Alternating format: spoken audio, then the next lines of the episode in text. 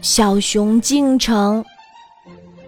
小熊准备进城去，他穿上最漂亮的外套，戴上最名贵的礼帽，套上雪亮的皮鞋。他觉得自己像一个高贵的绅士。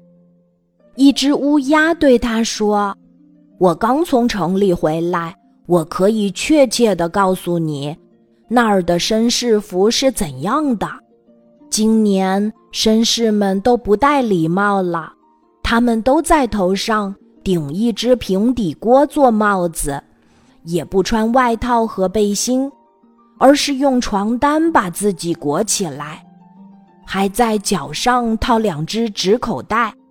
天哪，我穿的服装都过时了！说着，小熊把外套一脱，赶紧跑回家。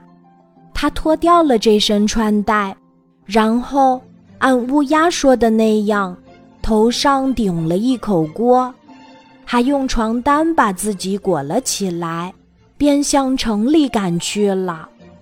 小熊来到城里最热闹的大街上，人们都嘲笑他：“快看呀，多可笑的一只熊呀！它怎么这身打扮呀？好奇怪呀！”小熊的脸都羞红了，只好低着头，气急败坏地往回跑。乌鸦，你欺骗我！小熊气恼地咒骂着。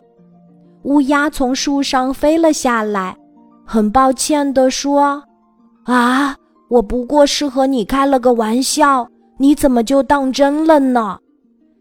是的，在生活中，你真的会遇到。和你开玩笑的人，所以我们千万不能像小熊那样盲目的相信别人的话。任何事情，只有亲身实践或者深入了解，才会清楚的知道答案，不然也会像小熊那样闹出笑话呢。